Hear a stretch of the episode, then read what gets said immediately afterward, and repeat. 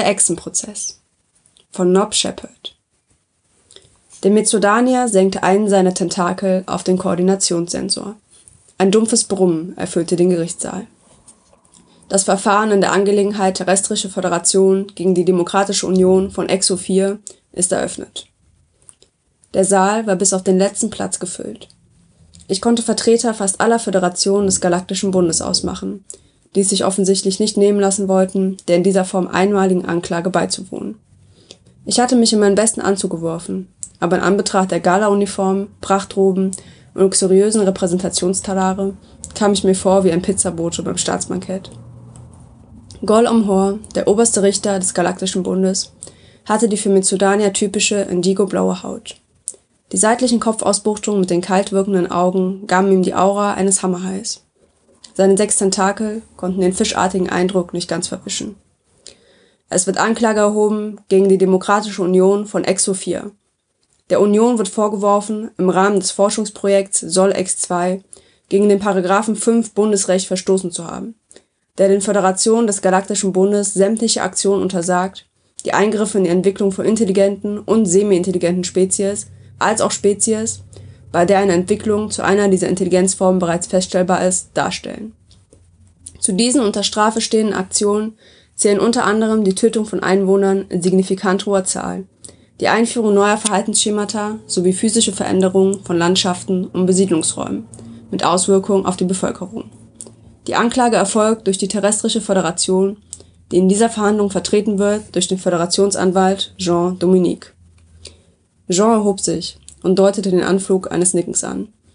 Er war ein braungebrannter Hühne mit zurückgegelten, halblangen schwarzen Haaren und stahlblauen Augen, die nichts anderes als seine absolute Humorlosigkeit preisgaben.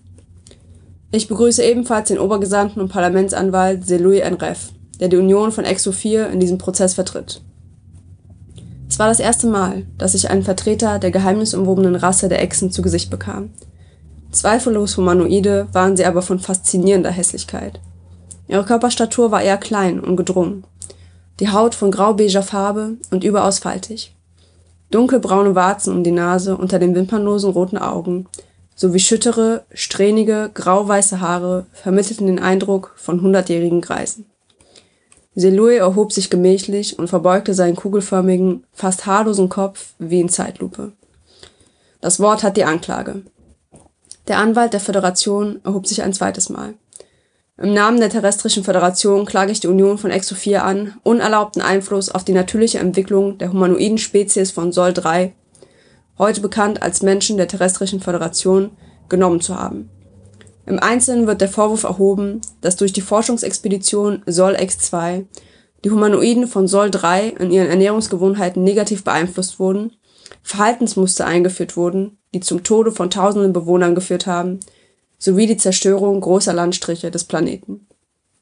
Die Vertretung der Terrestrischen Föderation hat den Sonderermittler Jonas Kelabassi mit der Beweisermittlung beauftragt. Er wird im Laufe des Verfahrens seine Erkenntnisse vortragen. Mein Auftritt. Ich erhob mich und versuchte durch ein kurzes, distinguiertes Nicken Seriosität auszustrahlen. Gollum Hor wirkte nicht beeindruckt. Er wandte sich dem Echsen zu. Sehr Louis Enref, bitte erläutern Sie uns den Hintergrund und die Geschehnisse zu der Expedition Solex 2. Der Echse räusperte sich. Sehr gerne, Euer Ehren. Er bewegte sich nicht nur, sondern redete auch in dem Tempo einer halbseitig gelähmten Schildkröte. Vor 14 Jahren beschloss der Wirtschaftsrat von Exo 4 die persönliche wissenschaftliche Erkundung des Planeten Sol 3 nachdem die Forschungssonde Sol X1 einige vielversprechende Informationen über diesen gesammelt hatte. Für die Expedition wurde eine unserer besten Forscherinnen ausgewählt. Ihr Name war Fashtexe. Der Richter unterbrach. Wir sprechen von einem Vorfall, der nur 14 Jahre her ist? Jean schoss hoch. Sein Talar streifte mein linkes Auge. Ich ließ mir den stechenden Schmerz nicht anmerken, aber das Auge fing langsam an zu tränen. Euer Ehren, es handelt sich um 14 Exenjahre. Exo 4 kreist in 132 terrestrischen Normjahren einmal um die Exosonne. Wir sprechen hier von einem Vorfall, der vor circa 1800 Normjahren stattfand. Der Mitsudanier brummte. Seluyan Ref, bitte fahren Sie fort. Die Erforschung des Planeten entwickelte sich positiv. Fasch startete ihre Untersuchungen in einem waldreichen Mittelgebirge, das später unter der lokalen Bezeichnung Harz bekannt wurde. Nachdem sie die Raumkapsel gut getarnt hatte, nahm sie auch Kontakt zu einer Rasse auf, die bereits signifikante Merkmale von Intelligenz aufwies. Die Beziehung entwickelte sich sehr konstruktiv und Fasch wurde sogar bereitwillig ein Vertreter zur Seite gestellt, der sie bei den weiteren Erkundungen unterstützen sollte. Diese Spezies wurde später unter der Bezeichnung Raben bekannt. Und weiter, ich kann ja noch keine Vergehen erkennen. Nein, Euer Ehren. Der Echse seufzte. Es gab einen Zwischenfall. Ein Zwischenfall? Eines Abends trat eine technische Störung auf. Das Energieaggregat der Raumkapsel fiel kurzzeitig aus. Fasch machte sich natürlich sofort an die Behebung des Fehlers. Ihre technischen Fähigkeiten waren bemerkenswert. Seloy schaute erneut auf. Unglücklicherweise wurde durch den Aggregatausfall die Tarnung aufgehoben und auch die Klappen der äußeren Nahrungsmittelversorgungstanks entriegelt. Unsere Forscherin stellte zu spät fest, dass dadurch zwei Exemplare einer Spezies angelockt wurden, die zwar noch nicht die Intelligenzstufe der Raben aufwiesen, aber immerhin schon in der Lage waren, eigene Behausungen zu errichten und Nahrung anzubauen. Jean stand auf. Euer Ehren, es handelt sich um die jugendlichen Humanoiden Hans und Annegret Holzhacker. Jean-Dominique, ich würde es begrüßen, wenn Sie sich ein wenig zurückhalten könnten, bis ich Ihnen das Wort erteile. Der oberste Richter nickte dem Echsen zu. Fahren Sie fort. Louis blinzelte. Nun ja, die beiden hatten sich bereits über die Nahrungsmittelvorräte hergemacht, als Fasch sie bemerkte. Ihr war natürlich sofort die Tragweite dieser Situation klar. Sie war, wie gesagt, eine erstklassige Forscherin. Wieder schaute der Echse auf. Es gelang ihr, die beiden in die Raumkapsel zu locken und in zwei Untersuchungszellen zu stecken. Fasch musste im Hinblick auf Paragraph 5 des Bundesgesetzes sichergehen, dass der Konsum von Echsennahrung zu keinen Vergiftungen oder Epidemien führte. Und wie war das Ergebnis? Die beiden waren leider nicht besonders kooperativ. Sie wurden gut versorgt mit aufbereiteten einheimischen Nahrungsmitteln, verweigerten sich aber genaueren Untersuchungen. Für Blutabnahmen steckten sie statt ihrer Finger die Knochen von verspeisten Vögeln entgegen. Das ging eine ganze Weile so, bis es zu einer weiteren Störung kam. Eine weitere Störung Gollum Hor wirkte ungeduldig, seine Hautfarbe schien etwas dunkler zu werden. Das Energieaggregat fiel ein weiteres Mal aus. Fasch kümmerte sich sofort um die Reparatur, hatte aber nicht gemerkt, dass sich aufgrund des Aggregatsausfalls eine Zellentür entriegelt hatte. In der Folge kam es bedauerlicherweise zu einem tödlichen Zwischenfall. Die jungen Humanoiden sind gestorben? Nein, Euer Ehren. Unsere Forscherin Fasch Texe, eine der besten der Union, wurde das Opfer eines tödlichen Unfalls. Bitte beachten Sie die folgende Aufnahme des Innenraumrekorders der Raumkapsel. Der Vertreter der Rabenspezies war glücklicherweise so weit in die Technik der Raumkapsel eingeweiht, dass er dieses Holo noch an das Forschungsinstitut auf Exo 4 senden konnte. Danach gab es keinerlei Signale mehr von der Raumkapsel. Sie galt als verschollen. In der Mitte des Gerichtssaals flammte ein Holo auf. Es zeigte das Innere eines Echsenraumschiffs. Die Abdeckplatte des Plasma-Energieaggregats war zur Seite geschoben. Die neongrünen Energieblitze waren abgesehen von sporadisch ins Bild kommenden, flatternden schwarzen Flügeln, offensichtlich von Faschs aufgeregter Hilfskraft, deutlich zu erkennen. Die Echse beugte sich in die Aggregatsöffnung und justierte die Bipolarbögen neu. An der gegenüberliegenden Wand öffnete sich von Fasch unbemerkt eine Zellentür. Ein verwahrlostes Mädchen mit verschlagenem Blick kam zum Vorschein und schließlich hinter die Forscherin. Dann ging alles ganz schnell.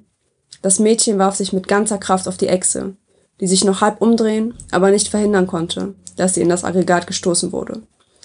Es gab einen grellen violetten Blitz, als sie in Berührung mit den Bipolarbögen kam. Der komplette Oberkörper war im Bruchteil einer Sekunde verbrannt. Jetzt öffnete sich auch die zweite Zellentür, und ein ähnlich schmutziger Junge gesellte sich zu dem Mädchen.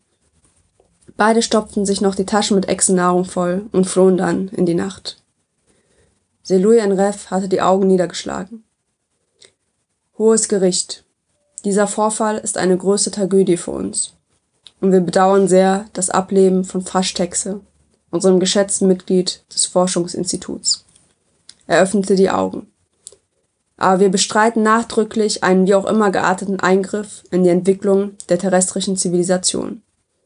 Wir konnten im Nachhinein nachweisen, dass Echsennahrung keine toxische Wirkung auf die Humanoiden von Sol 3 hat und auch keine Epidemien oder gar Pandemien auslöst.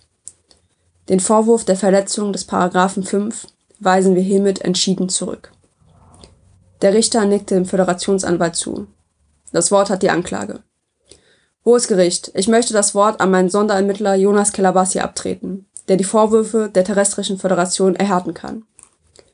Ich wischte mir die Tränen aus meinem zwinkernden linken Auge, richtete mich auf und packte den Baren Exonahrung aus. Er war von braun-rötlicher Konsistenz und roch sehr würzig. Euer Ehren, Sie sehen hier ein typisches Exemplar der Proteinriegel von Exo 4, eines der Hauptnahrungsmittel der Echsen. Es ist in der Tat wahr, dass es auch von Vertretern der terrestrischen Spezies gegessen werden kann, ohne Krankheiten auszulösen. Der Vorfall von Sol X2 ist aber mitnichten ohne Einfluss auf die weitere Bevölkerung von Sol 3 geblieben. Die bis dato natürliche Ernährung sah ausnahmsweise Fleisch, Fisch und überwiegend Pflanzennahrung vor. Nach der Entwendung der Energieriegel bemühten sich die Bewohner, vergleichbare Nahrungsmittel selbst zu produzieren, deren Genuss besonders in der kalten Jahreszeit exorbitant stieg. Bis heute gibt es Abarten davon unter der Bezeichnung Printen, Stollen, Spekulatius, Dominosteine und so weiter. Ich muss Ihnen nicht sagen, dass die Wirkung auf die Bevölkerung verheerend war. Nicht nur wurde in das Konsumverhaltensmuster massiv eingegriffen, sondern es gab signifikante physiologische Veränderungen. Die Gebisse wurden anfälliger für Bakterienangriffe mit teilweiser Zerstörung der Zahnoberflächen. Des Weiteren ist erwiesen, dass aufgrund dieses geänderten Essverhaltens eine kontinuierliche Zunahme des Durchschnittsgewichts der terrestrischen Spezies bis hin zu Auswüchsen von Fettleibigkeit erfolgte, die bis heute anhält. Eine statistische Zunahme an spezifischen Krankheiten wie Diabetes, Fettleber und Depression konnte ebenfalls wissenschaftlich nachgewiesen werden. Ich aktivierte das Holo mit den Tabellen und Grafiken. Das Zusammentragen der Statistiken war der ermüdendste Teil meiner Recherche. Ich bin nicht zum Wissenschaftler geboren. Danke, Jonas. Jean wendete sich dem Richter zu. Seine Stimme wurde noch eine Nuance kälter. Ich denke, die Ausführungen meines Sonderermittlers sprechen für sich. Hier ist definitiv für jeden erkennbar eine massive Einflussnahme auf die Entwicklung der terrestrischen und damit meiner Rasse erfolgt. Allerdings, er hielt kurz den Atem an, ging die Verletzung des Paragraphen 5 im Rahmen der Folgeaktivitäten zu Sol X2 weiter. Ich bitte den geschätzten Kollegen Seloui Enref, von den auf diesen Vorfall folgenden Suchaktionen zu berichten. Der Anwalt von Exo 4 hüstete langsam. Hm, hm, nach Bekanntwerden des Zwischenfalls haben wir selbstverständlich sofort ein Eingreifkommando Soll X3 gestartet, mit der Maßgabe, sämtliche Spuren der Forschungsexpedition zu eliminieren und vor allem die Raumkapsel nach Exo 4 zurückzuführen. Unsere Top-Agentin Mal Effizient leitete die Aktion. Er machte eine Pause. Da wir nach wie vor keine Signale von der verschollenen Kapsel empfingen, und auch unsere Verbündeten, die Raben, keine weiteren Informationen beisteuern konnten, entschloss sich Mal, Erkundungen unter den einheimischen Humanoiden anzustellen. Sie stieß allerdings auf wenig kooperatives Verhalten. Die Vorfälle von Sol X2 schienen eine gewisse Abneigung gegen die Vertreter unserer Welt nach sich gezogen zu haben. Ein halbwegs brauchbarer Hinweis erwähnte eine einsame Hütte im Wald bewohnt von sieben kleinwüchsigen, und einer anscheinend für damalige Verhältnisse gut aussehenden Frau. Unserer Agentin gelang es, während der arbeitsbedingten Abwesenheit der Männer, die Frau mit Hilfe einer mit einem Narkotikum versetzten einheimischen Frucht kurz außer Gefecht zu setzen, um die Behausung und auch die Umgebung inspizieren zu können. Sie konnte allerdings keine Hinweise auf Sol X2 finden und entschloss sich, nachdem ihr in den darauffolgenden Tagen eine deutlich steigende Antipathie der Bevölkerung entgegenschlug, zu Exo 4 zurückzukehren. Der Exe blickte auf. Auch hier möchte ich betonen, dass dieses Kommando in keiner Weise in die Entwicklung der Humanoiden eingegriffen hat. Die Narkotisierung der weiblichen Person hatte ebenfalls keine negativen gesundheitlichen Folgen. Einspruch, Euer Ehren! Jean stemmte sich aus seinem Sitz. Der Mitsudanier nickte ihm mit einem ersten Anzeichen von einsetzender Müdigkeit zu. Jonas, können Sie bitte die Folgen der Sol X3-Expedition erläutern? Das war der etwas kritische Teil, da ich zu den damaligen Vorfällen relativ wenig fundierte Fakten zusammentragen konnte. Hier war die Überzeugungskraft des Anwalts der Föderation gefragt. Ich möchte an dieser Stelle noch einmal auf die Narkotisierung der Einheimischen zurückkommen. Der Verteidiger sprach davon, dass sie nur kurz außer Gefecht gesetzt wurde. Nach unseren Unterlagen erstreckte sich der Narkosezustand über mehrere Wochen, so dass hier eher von einem Koma die Rede sein muss. Ein solcher Zustand war der damaligen Bevölkerung gänzlich unbekannt. Diese Frau wurde in einer Art gläserner Vitrine zur Schau gestellt, bevor sie nach einigen Wochen in den Privatbesitz eines Regenten überging. Glücklicherweise hatte dessen Sohn einige medizinische Grundkenntnisse, so dass es ihm nach einer Weile gelang, die Dame zu reanimieren. Diese Geschichte verbreitete sich wie ein Lauffeuer und wurde noch Jahrhunderte später über eine Vielzahl von Medien, insbesondere dem Nachwuchs der Humanoiden, kommuniziert. Danke, Jonas. Jean erhob abermals seine Stimme. Hohes Gericht, stellen Sie sich bitte die Situation vor. Eine Einheimische in den besten Jahren, sogar besonders gut aussehend, wie der geschätzte Kollege der Verteidigung erwähnte, stürzt plötzlich und unerwartet ins Koma, verliert Wochen und Monate der besten Zeit ihres Lebens, wird zum Ziel von Gaffern und kann nur mit viel Glück wieder ins Leben zurückgerufen werden. Ein Leben, in dem sie fortan das mysteriöse Objekt einer wunderlichen Geschichte ist, die von Generation zu Generation weitergetragen wird. Er hob die Arme und blickte den Richter fest an. Hohes Gericht, wenn das keinen signifikanten Eingriff in die Entwicklung dieser so vielversprechenden Spezies ist, mein Gott, er sprach von seiner eigenen Rasse. Dann bin ich hier der falsche Mann am falschen Platz. Ein erstes Raunen ging durch das Publikum. Selui Enref, ist Ihnen dieser Sachverhalt bekannt? Der Mitsudanier blickte den Echsen an. Sein Ausdruck wirkte deutlich strenger, und er krallte vier seiner Tentakel über die Kante des Richterpuls. Der Verteidiger seufzte. Ja, Euer Ehren. Wir hatten bei der Dosierung des Narkotikums Exomaßstäbe angelegt. Das war sicherlich eine Ungenauigkeit. Aber ich möchte nochmals betonen, dass es keinerlei bleibende gesundheitliche Schäden nach sich zog und halte die Vorwürfe von meinem geschätzten terrestrischen Kollegen für überzogen. Außerdem haben wir diese Erkenntnisse bei der folgenden Suchexpedition berücksichtigt. Wollen Sie andeuten, dass Sie Soll 3 nach diesen, um es vorsichtig zu formulieren, Missgeschicken einen weiteren Besuch abstatteten? Die Augen des Richters weiteten sich. Jean sah mich mit einer hauchdünnen Spur eines Lächelns an. Offensichtlich lief es gut für uns. Euer Ehren, das mussten wir tun, um sicherzustellen, dass keine wie auch immer gearteten Rückstände der Exkursion zu nicht vorhersehbaren Entwicklungen auf Soll 3 führten. Wir nehmen den Paragraphen 5 sehr ernst. Diese Zusicherung schien mittlerweile nicht mehr viel Überzeugungskraft zu haben. Für die Suchexpedition Soll X4 änderten wir die Taktik. Damit unsere Aktivitäten unbemerkt bleiben, entschlossen wir uns, die Erkundung ausschließlich nachts und aus der Luft durchzuführen. Das Erkundungsteam verfügte über die neueste Version der Sonar K4 Leichtschweber mit kombinierter Infrarot-Echolot-Wärmesuchapparatur. Er aktivierte ein Holo mit der Ansicht dieses technischen Wunderwerks. Es zeigte einen langgezogenen metallischen Körper, dessen Ende zu einem breiten Dreieck ausfranste, an dem offensichtlich die Suchsensoren befestigt waren. In der Mitte des röhrenförmigen Geräts war hinter einer kleinen Steuerungskonsole ein an einen Fahrradsessel erinnernden Sitz befestigt. Das Team operierte also ausschließlich nachts und begann das in Frage kommende Gebiet mit den Leichtschwebern abzusuchen. Es machte gute Fortschritte, bis es nach einigen Wochen zu einem unerwarteten Zwischenfall kam. Eine unserer Sucherinnen, die ehrenwerte Stabsagentin Schrom Paldi, verschwand spurlos. Trotz intensiver Nachforschungen des Teams blieb die Agentin unauffindbar. Wir stuften dieses Ereignis als Gefahrenstufe 4 ein. Das EXO-Regelwerk für außerstellare Forschungsprojekte erlaubt in diesen Fällen, das Problem innerhalb von bis zu 72 Stunden aufzuklären. Bleibt die Aufklärung erfolglos, so muss die Expedition unverzüglich abgebrochen werden. Das verbliebene Einsatzteam konnte somit unglücklicherweise die Suche nach der Raumkapsel von Sol X2 nicht erfolgreich zu Ende führen. Das ist ja sehr bedauerlich. Gibt es von Seiten der Anklage Fragen? Der oberste Richter hatte sich mittlerweile zurückgelehnt und blickte Jean an. In der Tat. Der Anwalt wandte sich dem Echsen zu. Seloyenrev, würden Sie behaupten, dass die Suchaktionen tatsächlich von der einheimischen Bevölkerung unbemerkt blieben, wie Sie in Ihrem Bericht suggeriert haben? Der Echse reckte seinen faltigen Hals.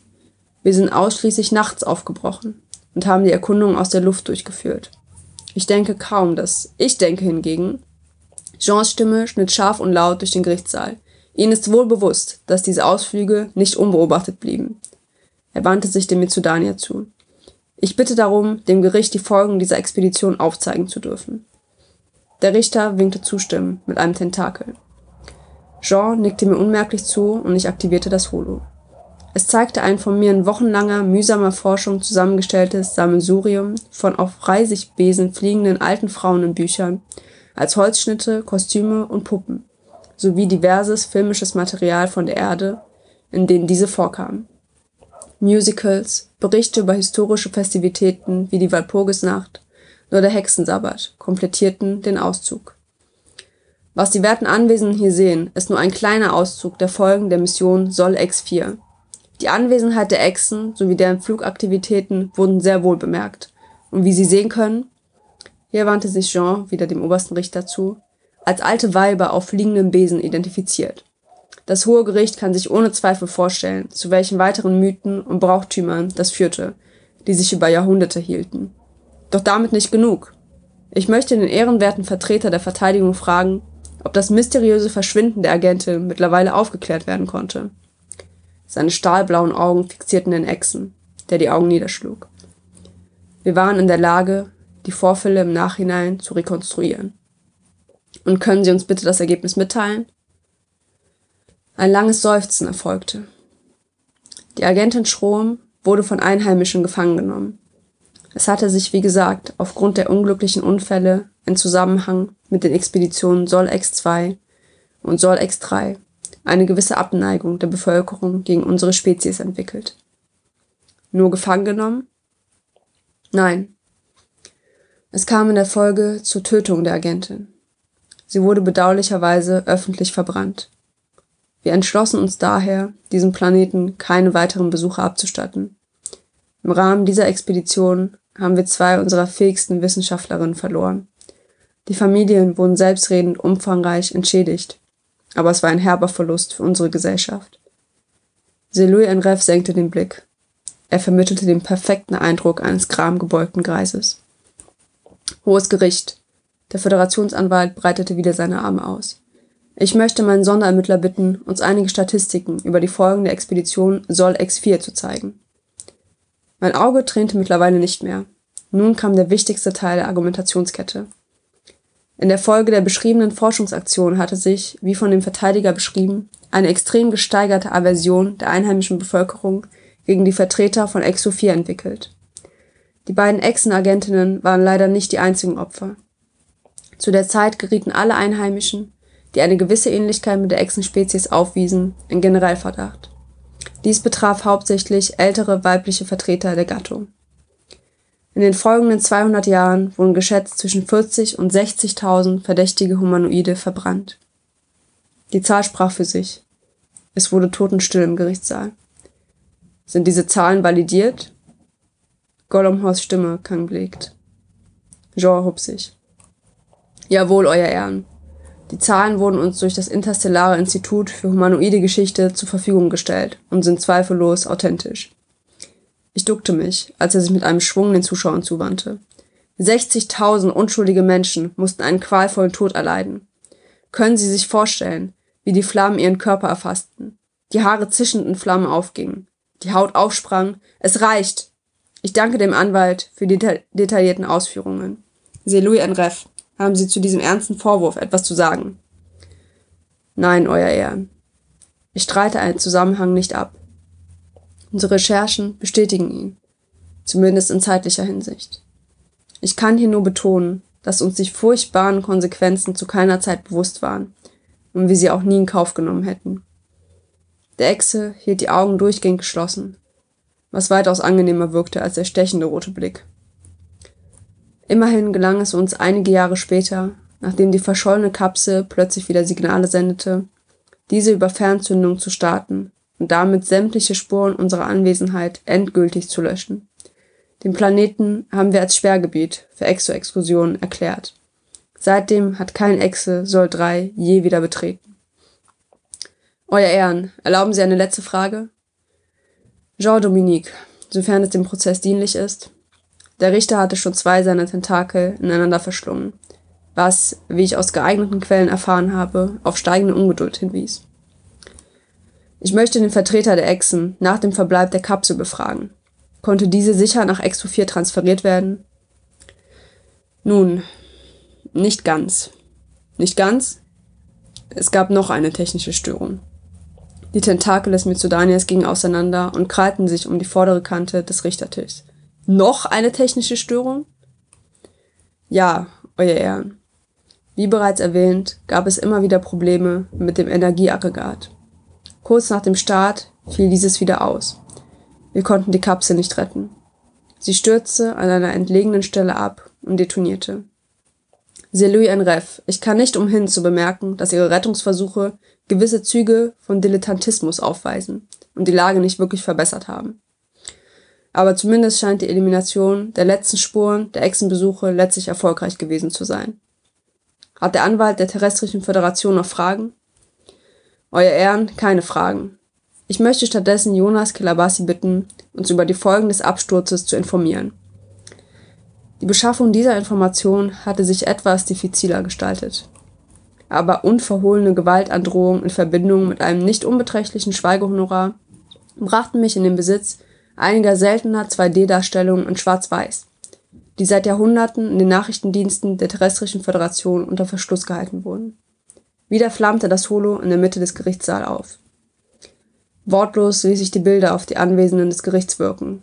Zu sehen bekamen sie, verkohlte Erde und Felsen, riesige Flächen von zur Seite gebogenen abgestorbenen Bäumen, verängstete Gesichter von Einheimischen, abgebrannte Felder, ausgebrannte Holzhütten. Der Absturz ereignete sich im nördlichen Teil der Nordhalbkugel des Planeten in einer Gegend, die von Einheimischen Tunguska genannt wurde. Es wurde eine Fläche von 2000 Quadratkilometern verwüstet, 60.000 Bäume umgeknickt, von der unbekannten Anzahl von Menschen und Tieren, die dabei den Tod fanden, nicht zu reden. Die Auswirkungen haben sie auf dem Holo gesehen. Die Spuren der Verwüstung waren noch über 100 Jahre zu erkennen. Die Humanoiden hatten gerade das Industriezeitalter erreicht. Es ist anzunehmen, dass es zu kriegerischen Auseinandersetzungen mit freischreitenden Folgen gekommen wäre, wenn dieses Unglück sich nur kurze Zeit später ereignet hätte. Es rankten sich Geschichten von ersten Atombombenversuchen, Abstürzen Meteoren oder außerirdischen Raumschiffen um den Vorfall. Danke, Jonas. Hohes Gericht.